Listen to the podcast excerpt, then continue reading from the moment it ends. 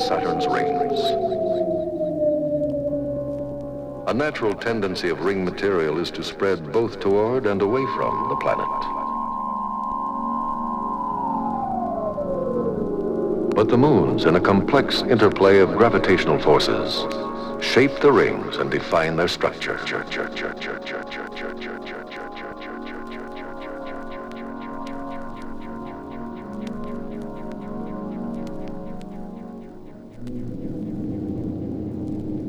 Mimas is the innermost of the larger Saturn moons, with an enormous crater, 80 miles wide and 6 miles deep. Mimas is thought to be frozen solid.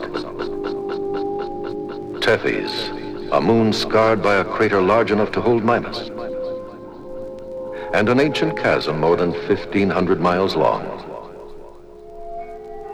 Dione, a moon with bright radiating patterns on one hemisphere and an underlying presence of craters. Rhea shows an icy face to the cameras. Bright streaks are probably fresh ice ejected from beneath its crust. Enceladus, an extremely bright moon that reflects more than 90% of the sunlight that falls on great plains of ice. A closer photograph reveals that it may be a recently active moon with internal heat that melted the surface. Iapetus, the outermost of the larger moons. The dark side contrasts sharply with the lighter trailing hemisphere, an oddity for which there is no present explanation. And Hyperion, an apparent fragment from the shattering of a larger moon, tumbling erratically in its orbit. The most intriguing of Saturn's moons is Titan, larger than the planet Mercury. It is the only moon known to have an atmosphere. Nitrogen and methane gases shroud Titan with dense clouds which our cameras cannot penetrate. The chemistry of this atmosphere is unlike that of any other. If we could descend to the surface of Titan, we might see ice mountains softly eroded by a persistent rain of complex chemicals and a deep chemical ocean, a strange parody of the oceans of Earth.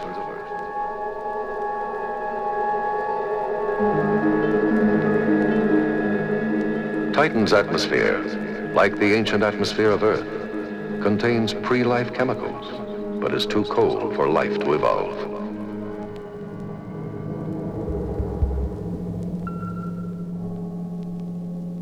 The moons of Saturn have a direct influence on Saturn's rings.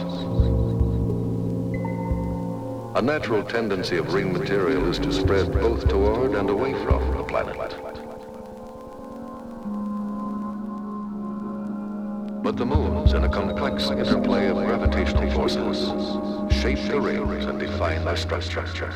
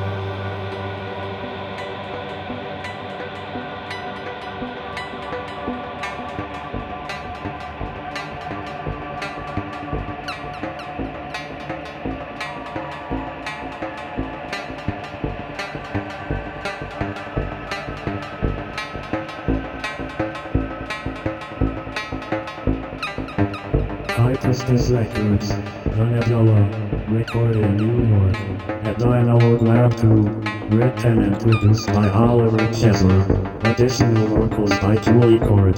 Contact Oliver via email at oliverchesler at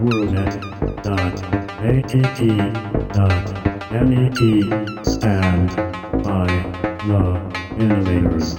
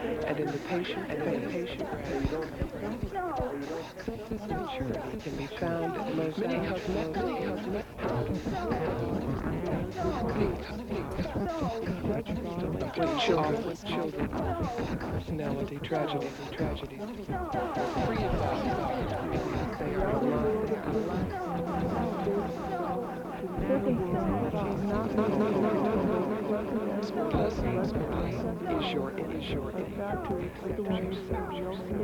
accept your